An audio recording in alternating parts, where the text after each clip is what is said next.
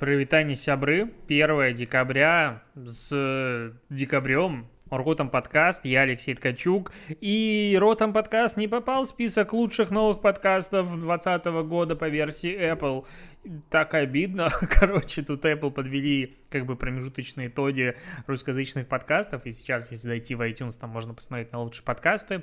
А, меня там нет, ни одного из подкастов нет. Пока не дорос, ну, окей, может, в следующем году туда попаду. Ладно, какое-то настроение такое поболтать веселенькое все, так, и все подобное, потому что я как бы нон-стопом сижу и работаю, и, честно говоря, мозг плавится, но надо работать дальше пообсудим Digital. Вернемся к прошлому подкасту. Там был Валберис и вот это обсуждение с тем, как IT-специалисты бегут. Я ради интереса зашел в статью про Валберис на VC, которую вчера мы с тобой обсуждали. А, если нет, послушай предыдущий подкаст. Сейчас вот на... Короче, ей примерно чуть больше суток, ну там 26 часов с момента публикации. Она вчера вышла в 21.55. 144 тысячи с половиной просмотров, это примерно как дохера в квадрате для VC и вообще для статьи за сутки. То есть очень много ее прочитали вообще все. Кроме того, у нее почти тысяча комментариев, 921. Охренеть сколько! А самый угар заключается в том, что... Э, во-первых, на VC есть э, комьюнити и возможность донатить. И а, девчонка, которая как бы написала статью, как я понимаю, она, ну, редактор, либо работает в штате а, на VC, а, ей надонатили денег и чары, причем дофига. Почему, как так произошло? Короче, ну, так как айтишники пришли читать эту статью, конечно же, HR начали угорать и, ну, так как комментариев тысяча, а выделиться нельзя, начали донатить э, автору статьи, такое делать можно на VC, какую-то сумму денег, потому что их комментарий сразу подбирается на первый, э, ну, вверх. И идет ранжирование с точки зрения, кто заплатил больше денег, тот в начале. Короче, шах и мат сегодня поставил, ну, пока э, до-до, они заплатили 5000 рублей автору статьи, ну, как бы задонатили э, с фразой «шах и мат» на английском языке. Э, вот, э, написали красивую картиночку про хатика HR, который долго ждет и не может нанять кандидата, и дали ссылку на то, как у них прекрасно работать.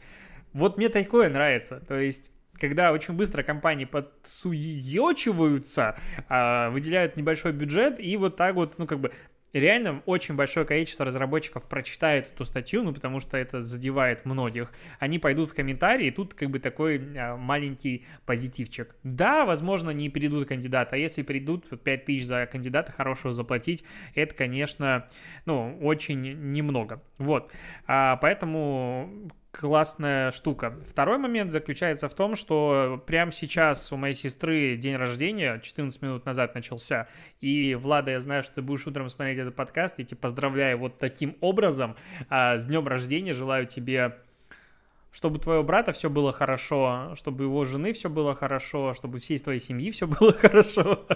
Короче, э, с, с нюхой. Мой подарочек тебе вот как раз приехал. Э, что обсудим с тобой дальше? Из семейных дел переходим в криптовалюту. Тут как бы вообще-то...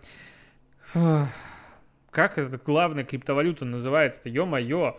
А, Биткоины, во, биткоины опять повлетели по цене, мне это не интересно, потому что у меня их нет. Но тут Facebook все-таки возобновил работу по тому, чтобы Libra их э, типа криптовалюта запустилась в январе 2021 года, мы на днях с тобой это обсуждали. Но а, оказывается, что они ее сейчас переименовывают в Diem а, сменили часть команды и все остальное, чтобы отстроиться от Libra, которая как бы принадлеж... ну, не принадлежала Фейсбуку, а была зап... запускалась под патронажом Фейсбука и большой ассоциации компаний. Короче, они ее переименовывают, хрен знает, насколько это будет успешно, но в любом случае движение есть. А, Reddit раскрыл впервые количество своей аудитории ежедневной, дневной. 52 миллиона человек заходят на Reddit ежедневно. Причем рост относительно октября прошлого года 40 44%. Немало, очень много. А Reddit вообще растет, э, постоянно выпадает в новости, очень много оттуда приходит, конечно же, шуток и всего остального. Это нереально крутое комьюнити. Другой момент, что вот я сколько раз пытался начать сидеть на Reddit, у меня мозг ломается, когда я захожу в эти подсайты, под темы, в эти очень странный интерфейс. Понятно, что все к нему привыкли. Мне как-то нет, не заходит.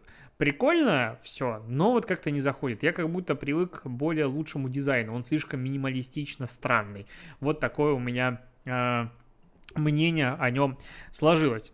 Так, а что еще я хочу тебе рассказать? Я хочу сделать небольшую нативную интеграцию все-таки конференции бесплатной, которая пройдет 9 октября 18.00 под названием «Актуальные практики продуктового дизайна».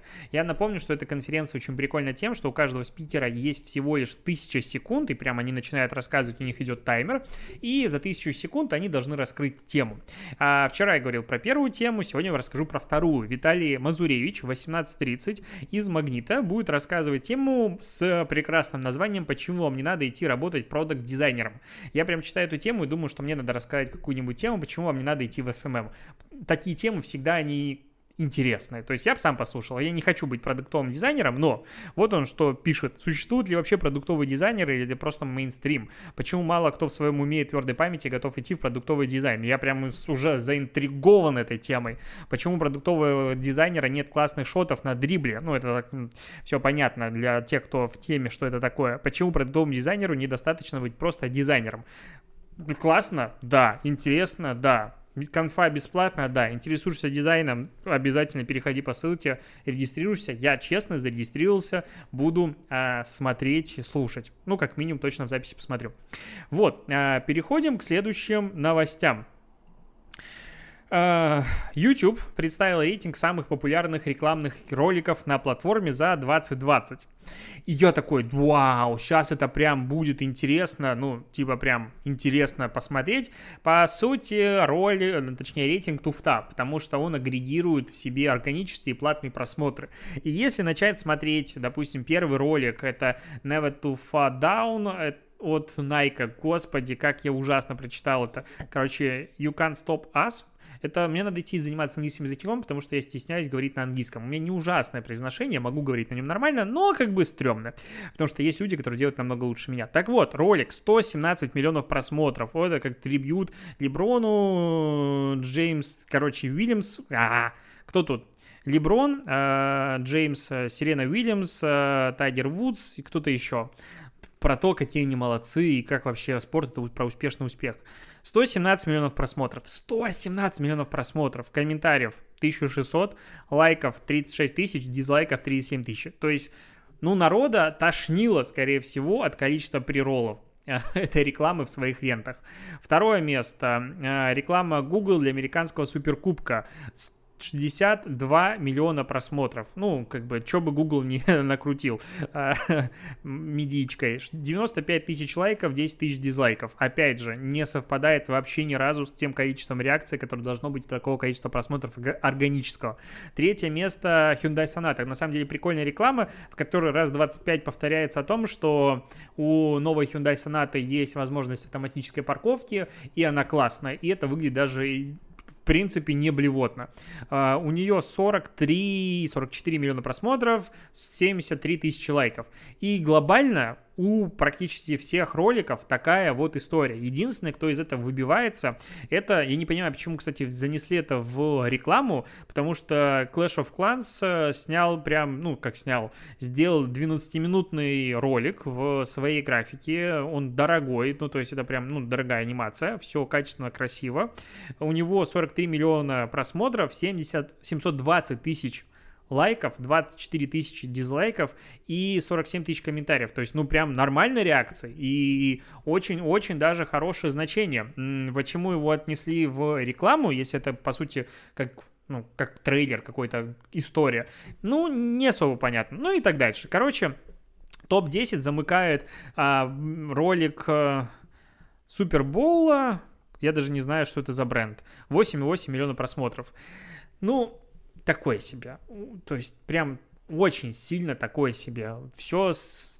Я бы хотел посмотреть подборку роликов без платного продвижения, а именно рекламных с точки зрения количества просмотров. Тогда это было бы интересно. Можно было бы посмотреть на количество подписчиков в этих каналах, сделать какие-нибудь выводы, исходя из этого, и понять, что вообще людям нравится, что люди готовы смотреть, скажем, бесплатно и самостоятельно, а что не готовы. Вот это был бы реально полезный рейтинг. Это, ну, как бы бред. Просто показать, что вот наш э, ролик рекламный на платформе посмотрел 117 миллионов человек. Не посмотрела, им показали. Это немножечко разные разные вещи.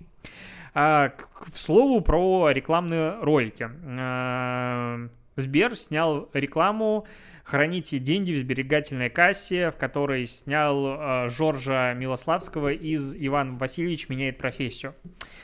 И это очень неоднозначная реклама. Она идет две минуты. Я ее посмотрел, конечно же. Мне визуально все понравилось. Снято классно, динамично. Некоторые моменты ну, такие, типа, спорные, но глобально все прям красиво. Ну, то есть песня, восторг, ты просто слушаешь, и мед для моих ушей в голове заело.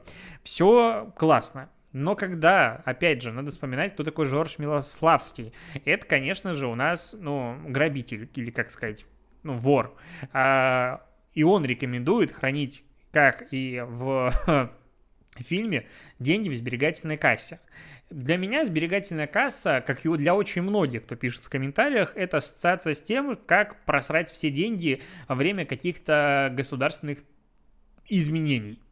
И Сбербанк как бы, ну, наследник всего, всей этой эпохи. Конечно, он не виноват в том, что курс рухнул и все остальное, но очень много людей запомнило о том, что деньги у них в сберегательной кассе хранились а, и пропали. И вот призывать опять, типа, храните деньги в сберегательной кассе, отрезать вот все остальное, оставлять в Сбере – ну, немножечко так, даже провокационно, немножечко странно. Ну, то есть, Ролик классный, музыка, восторг, снято все хорошо. Нейросети создали а, это с помощью дипфейка его лицо, создали голос, технологии развиваются, ну, просто космос, реально космос с точки зрения продакшена. С точки зрения вот храните деньги в сберегательной кассе, пугающе как-то у меня в душе отзывается негативно.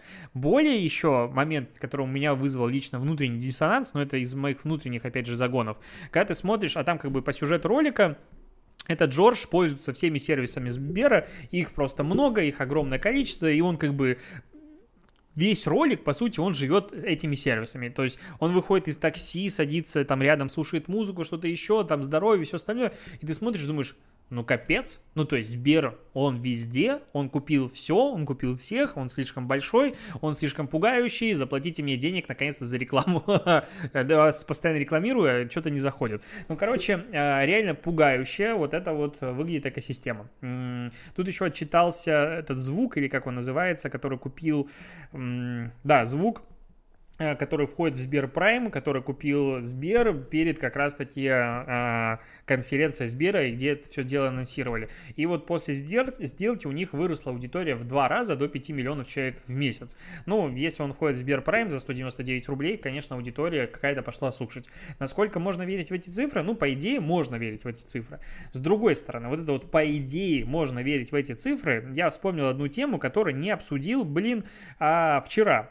И это прям у меня горит. Рубрика «Полыхает». Общество разговорного жанра, группа ВКонтакте для подкастеров. И они выпустили исследование Медиаскопа и ВКонтакте о, а, рынке подкастеров, подкастинга. Так вот, и оказывается, отказывается, что люди в России, где слушают подкасты, первое место YouTube, 57%, вообще верю, бесспорно, потому что а, тут все остальные ребята, не знаю, там этот, короче, много подкастов на самом деле на YouTube сейчас есть, а, и они набирают намного больше, конечно, просмотров, чем на других платформах, поэтому верю в то, что YouTube первое место, 57%. Второе место ВКонтакте, 39%. Ты такой, ну окей.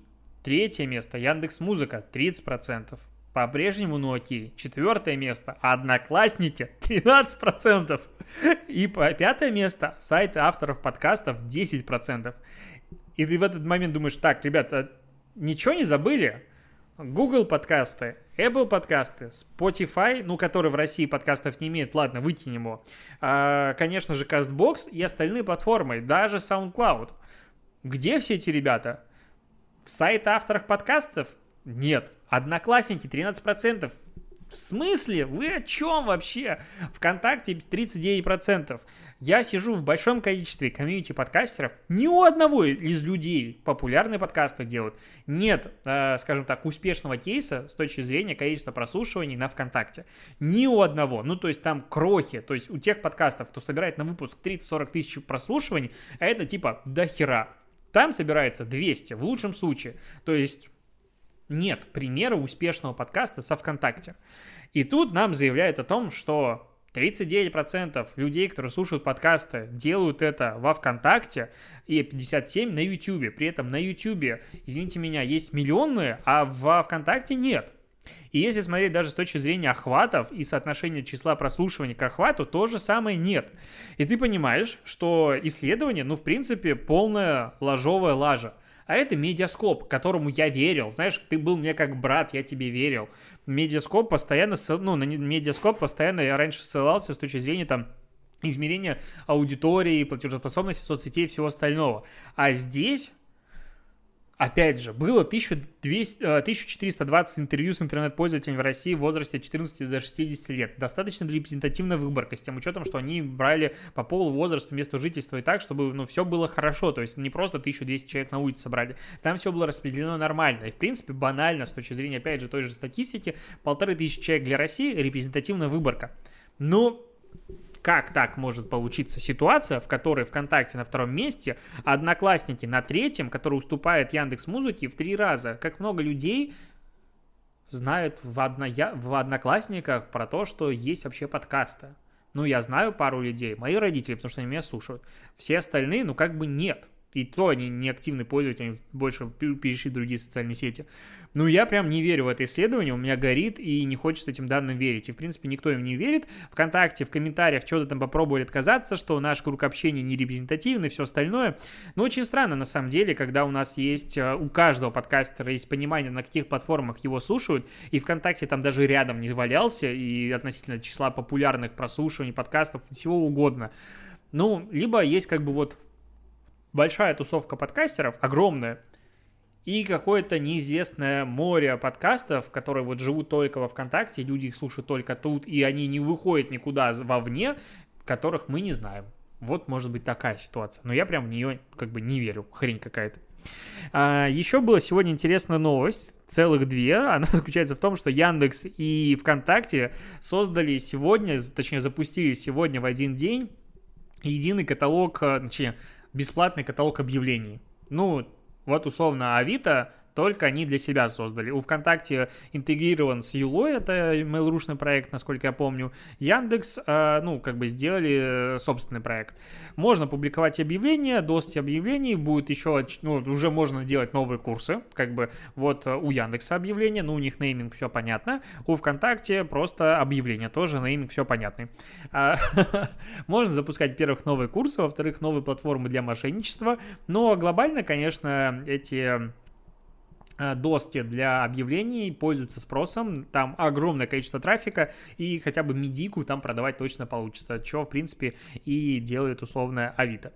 А, так, дальше идем. Тут э, Spotify подвел музыкальные итоги года, и какая разница? Ну, то есть глобально. Вот я подумал, надо рассказать про Spotify в подкасте. Я люблю Spotify вообще прям нежной душой. Мне написали их пиарщики в очередной раз из внешней службы пиар. Типа, вот, возможно, вам будет эта новость интересна. Для моего подкаста, да, для каналов нет, но не всем написали сегодня. А, Топ-5 групп в России. BTS, э, я не могу прочитать Angry Panda и Мияги, Король и Шут на третьем месте, что удивительно, четвертое Blackpink и пятое Suicide Boys. Какое интересное со- соседство. Король и Шут и Blackpink. Прям вкусы разошлись. Но это с точки зрения групп. С точки зрения исполнителей. Первое Кизару, второе Моргенштерн, третье Скрипт... Вот удивительно, что Моргенштерн на втором месте. Третье Скриптонит, четвертое ЛСП, тоже интересно. И пятое, э, Бульвар Деп... А, Бульвар Депо. Фу, я прочитал, конечно, странно. Исполнительницы Билли Айлиш, Дора, Ариана Гранде или Гранде, Алена Швец и Зиверт. Топ-5 жанров. Русский рэп, зарубежный поп, русский поп, русский рок, зарубежный рэп. Конечно, вот даже прикольно, что как бы Spotify, ну, всегда воспринималась как такая в России хипстерская платформа, и вот типа элита туда сейчас зайдет, московская, санкт-петербургская, э, новосибирская, екатеринбургская, все остальное, то есть люди, которые вот с айфоном, со смузи и ждали запуск Spotify. У меня было такое ощущение. Зашли. Первое место по жанрам русский рэп, второе зарубежный поп, третье русский поп, четвертое русский рок и пятое зарубежный рэп. И такой, хм, что-то странно как-то. Очень странная подборка как бы музыки. Эм, ну, что есть, то есть. Что еще э, хочется сегодня тебе рассказать? Вот есть новость о том, что угроза полного карантина в Турции не испугала российских туристов. Относится ли она к маркетингу? Нет. Относится ли она к здравому смыслу? Да. Как можно бронировать сейчас, вот сегодня, билеты в Турцию, когда у нас жопа, там жопа, везде жопа, и ты такой, вот это самоуверенность. Ну, то есть, а, я всегда завидовал людям, которые всегда были определены, вот я еду в отпуск такого-то, такого-то числа. Я всегда завидовал, думал, я не знаю, когда поехать в отпуск. И вот это люди, которые бронируют билеты, они точно знают, куда они едут, зачем они едут, молодцы, вообще полный восторг, респектуха и, конечно же, уважение. А, вот, на этом подкаст заканчивается. Я пойду, улыбаясь, он, кстати, 20 минут, я как-то очень быстро все рассказал. Я пойду дальше записывать лекции, и, и вот все. Хорошего тебе дня, покеда.